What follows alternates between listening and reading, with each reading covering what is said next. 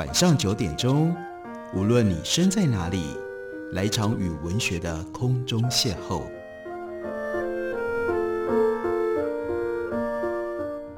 杨照谈书，邀您一同遨游文学世界，认识古今中外的经典之作。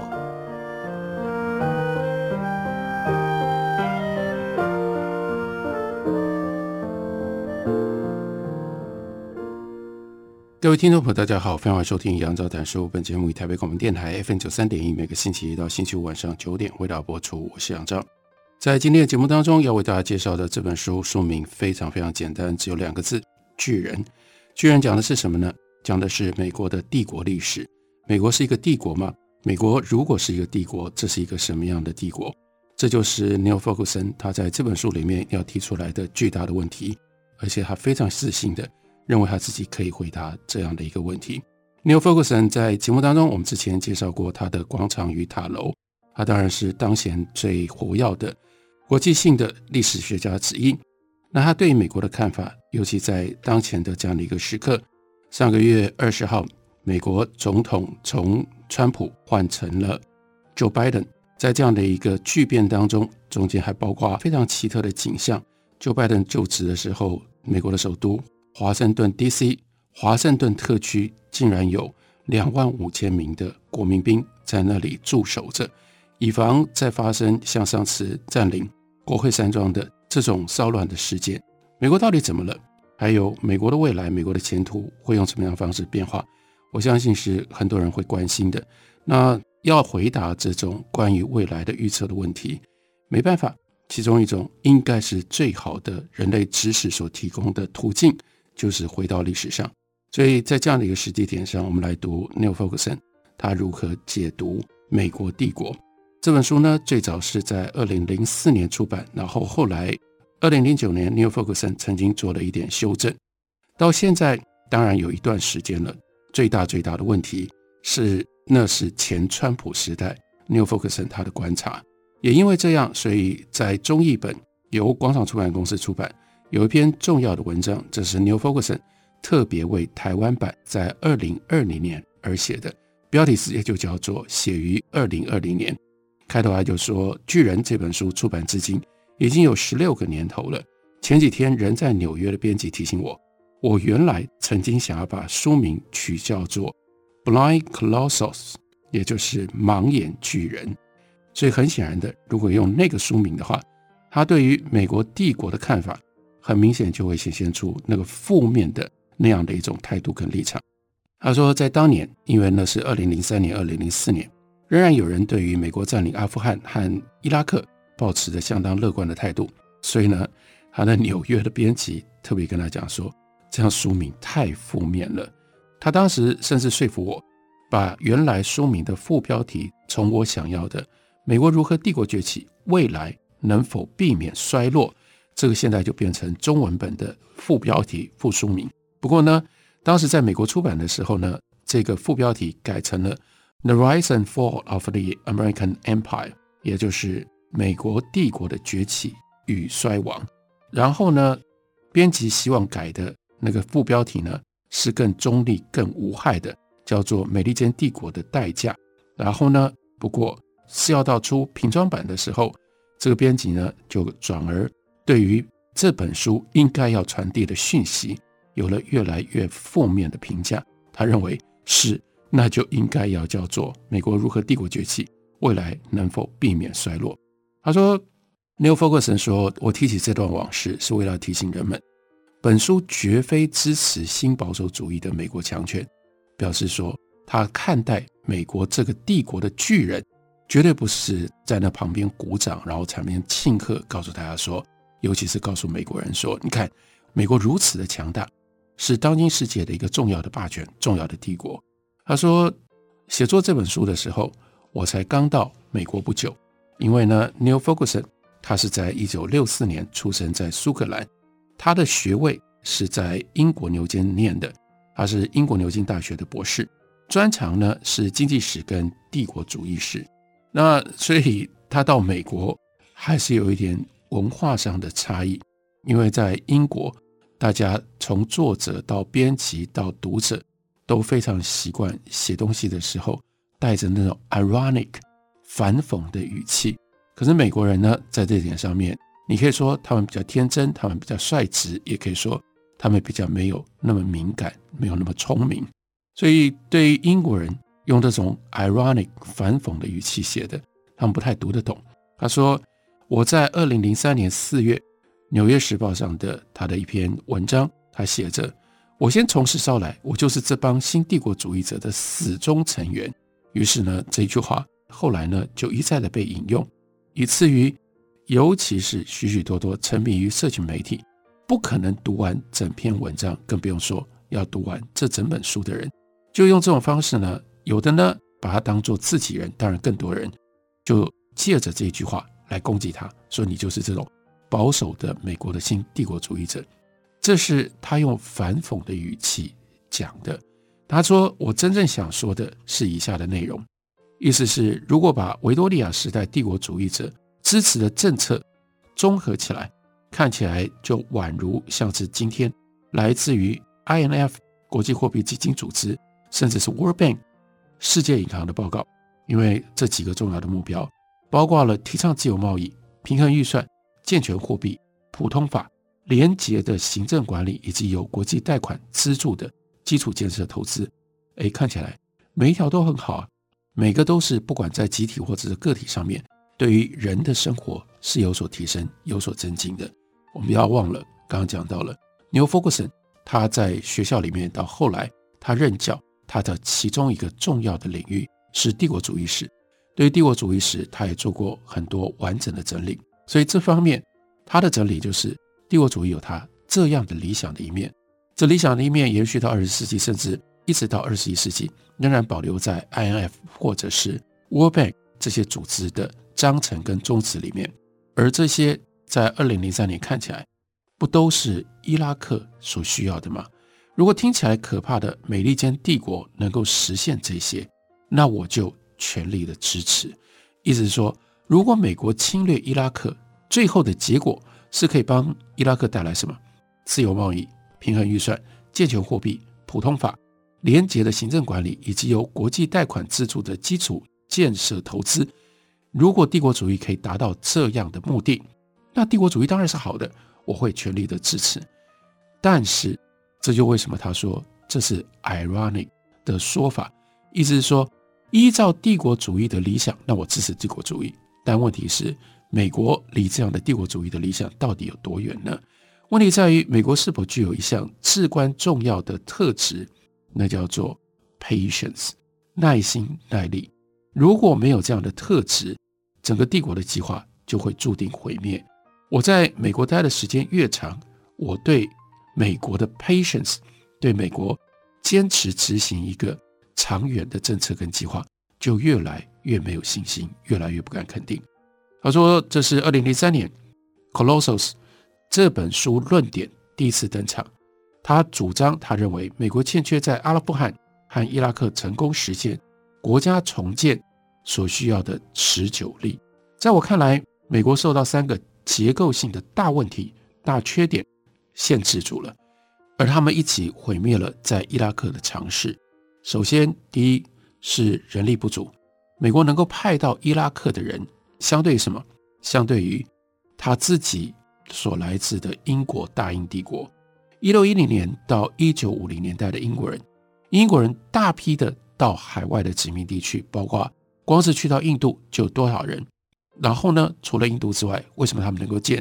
日不落帝国？因为这些英国人都愿意离乡背井，而且他们是离乡背井，作为。能够到殖民地里面去发展，作为一个精英的年轻人，他未来应该要保持的野心。美国人不是这样的，美国人年轻人也不是这种心态。美国人无意离开美洲，美国人无意离开他们自己的家乡。美国人一直到今天，有超过一半的人口一辈子从来没有拿过护照，就表示他们不出国，他们不用出国，他们。更不想定居在炎热、贫穷而危险的国家，所以愿意去到伊拉克，更不要讲说愿意在伊拉克长期停留的人太少太少了。接下来，财政不足。在一九九八年到二零零一年短暂的平衡预算之后，这是 Bill Clinton 他在担任美国总统的时候最重要的成就，把从雷根开始长期累积了十几年，将近二十年，这个美国的赤字预算进行了平衡。所以到一九九八年，美国呢出现了不只是平衡预算，接下来呢有了预算上的结余，这是使得。二零零一年发生了九一事变之后，当时的总统小布希，他可以快速地展开他的军事行动，非常重要的国家财政的基础。那可是，在这样短暂的时期之后，美国很明显的迈向赤字日渐扩大，而且无可避免联邦债务增加的这种情况，所以国家越来越穷，你怎么支应在伊拉克所需要的庞大的投资呢？第三。叫做注意力不足，因为韩战一九五零年、越战一九六零七零年代就已经证明了，美国选民对海外战争的支持只能维持非常短的时间。美国选民不可能一直关注，而且是一直正面的支持在海外的战争。这也跟当年英国缔造它的海上庞大的帝国，在国内的支持国内的心态上非常非常不一样的地方。所以这三个结构性不足，不只是决定了美国占领伊拉克的结果，同时这也反映出来美国是一个什么样的 Colossus，什么样的巨人，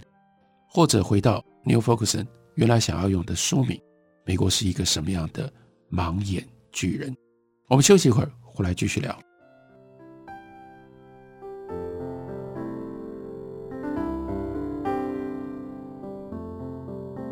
听见台北的声音，拥有颗热情的心，有爱与梦想的电台，台北广播 FM 九三点一。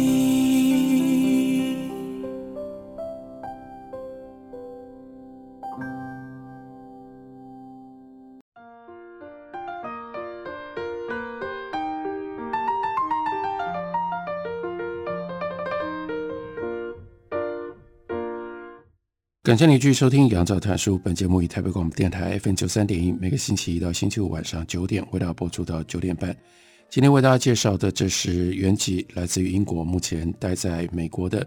历史学家，国际性的非常走红的历史学家 Neil Ferguson。他在二零零四年，他所出版的一本书《Colossus》，这本书的书名中文翻译成为《巨人》，中文翻译本刚刚由广场出版公司出版。不过这本书在二零零九年。New Ferguson 因应于当时阿富汗和伊拉克的情势改变，他做了一点修正。那到二零二零年有了中译本，二零二零年回头看，二零零四年或者是二零零九年，美国当然这中间又进行又发生了很多重大的变化。所以这本中译本有一篇重要而且有意义的文章，就是 New Ferguson 在二零二零年为台湾版特别写的一篇文章。他说：“我想时间已经证明我的论点是正确的，意味着他在二零零三、二零零四年所提出来的论点，经过了十几年的时间，看起来发生了什么事？”他说：“如同我当时在本书的结论，我的预测，阿富汗被美国侵略占领的阿富汗跟伊拉克，今天看起来一点都不像是小布希政府试图出口的叫做自由民主的模式。”伊朗跟北韩这两个小布希口中的邪恶轴心国家，还是跟以前一样的危险。古巴仍然是一个独裁的政权，而利比亚跟叙利亚在试图推翻国内暴君的过程当中，结果是什么？结果一度看起来非常乐观的民主运动，现在变成了一片内战的混乱。好说，此外，我也认为比起通货膨胀，美国更可能走向通货紧缩，就像十九世纪末那样。通货紧缩失败者很可能转向激进的政治形式，借以表达其不满情绪。这在二零一六年到二零二零年的川普政权，我们看得非常的清楚。而二零二零年又因为有新冠病毒的关系，所以美国经济朝向通货紧缩发展的可能性会更强烈。因而，即使是患上了民主党 Joe Biden 来执政，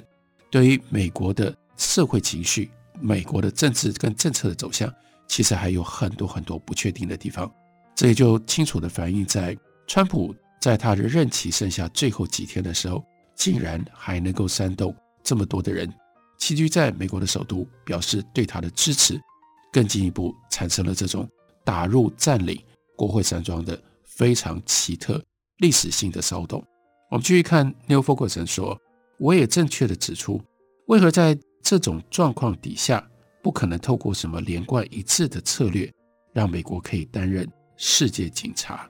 美国政府发言人坚称，只要美国能够在伊拉克建立民主政府，美国人连一天都不会多待。这就是在无意间妨碍了当地人民和美国当局合作，因为当地人民想到说，这个美国人他随时可能会走掉，我要怎样跟他合作？他走掉了之后，没有人来保护我，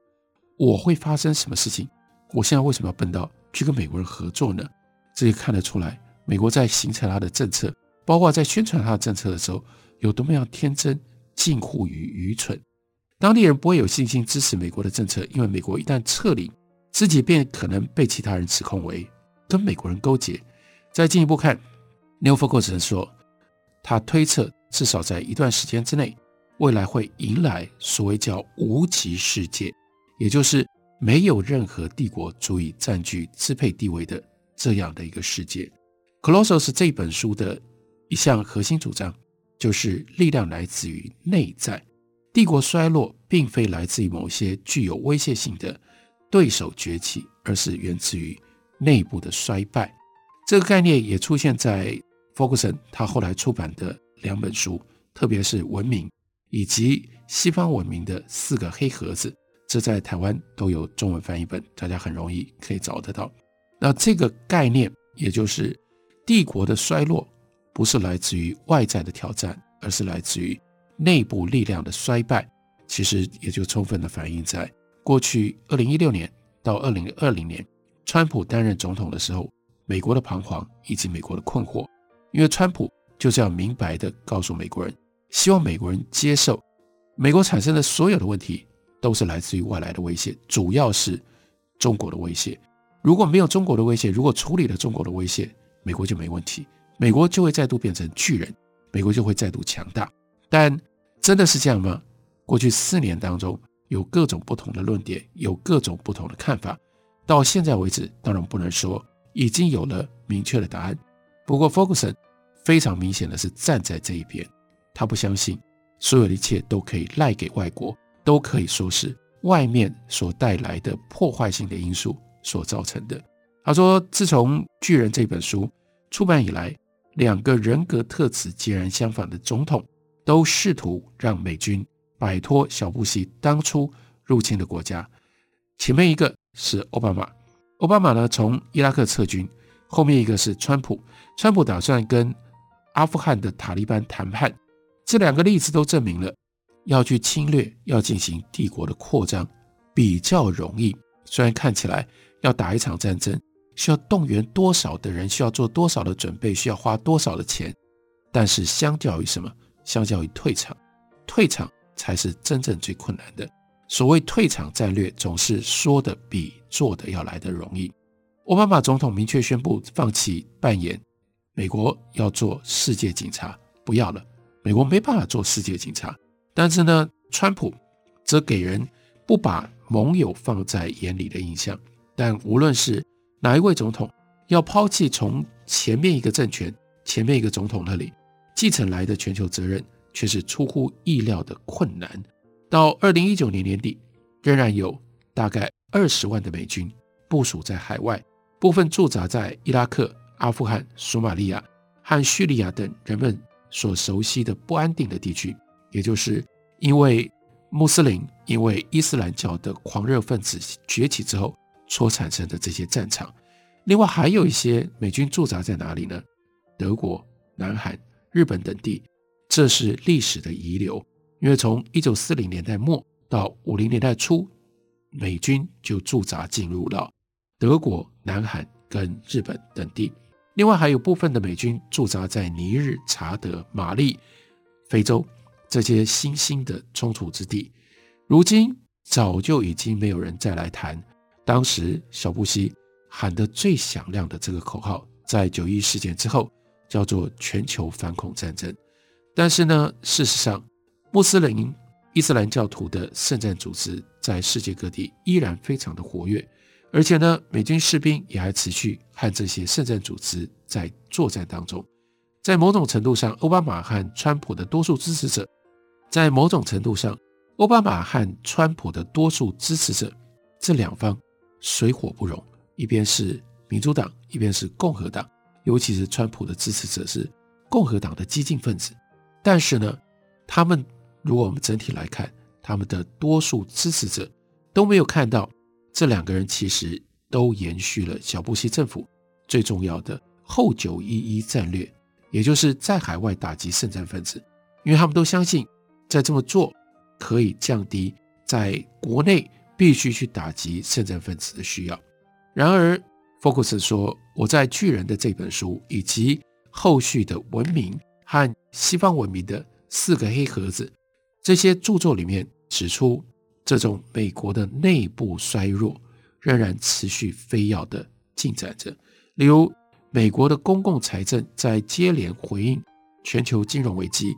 这是奥巴马二零零九年一上台，他不得不立刻必须处理的一个大的状况、大的问题。那奥巴马处理的方式就是推 Q one。Q Two、Q Three，这都是量化宽松，也就是让美国大量的印制美钞，借由美金同时是一种世界货币的优势，他用这种方式解决所带来的金融危机。然而，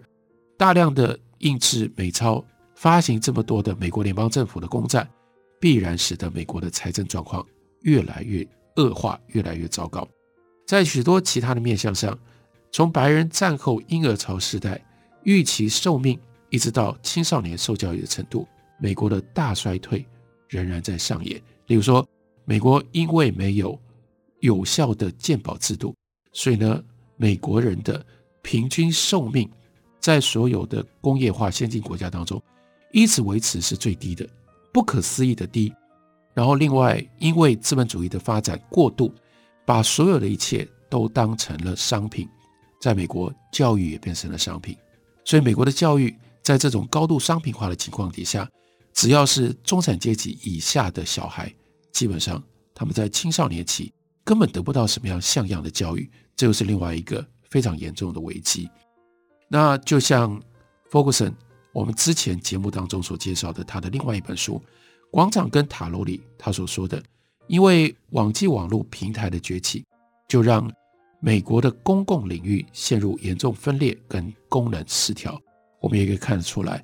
在川普跟 Joe Biden 的竞选过程当中，那就很像是叫做传统媒体，从这边会被指责叫做精英媒体，跟另外一边庶民媒体，也就是像 Twitter、像 FB 这种社群媒体，等于是这两种新旧时代媒体的大对决。这样的情况底下。对整体的社会绝对不会是好事，因为公共领域就会陷入严重的分裂。当分裂当中，就不可能扮演能够保持让社会有一种理性清明，因而可以正常运作的状态。而这样的一种问题，包括假新闻跟极端观点泛滥成灾，让我们也就体会到，这也不是只有美国会遇到的问题。我们自己在台湾也遇到了同样的问题。所以回头我们读《closes 巨人》这本书，从二零零四年一直到二零零零年，我们可以对比对照，看到福格森当时所提出来的这些问题如何在美国变化跟发展。更进一步的，我们就可以去思考这些现象又如何从美国接下来蔓延到了全世界。台湾不可能自外于这样的一个潮流。所以读这本书不只是帮助我们认识了解美国。同时是用这种对比对照的方式反身来检讨我们自己，了解我们自己。感谢你的收听，明天同一时间我们再会。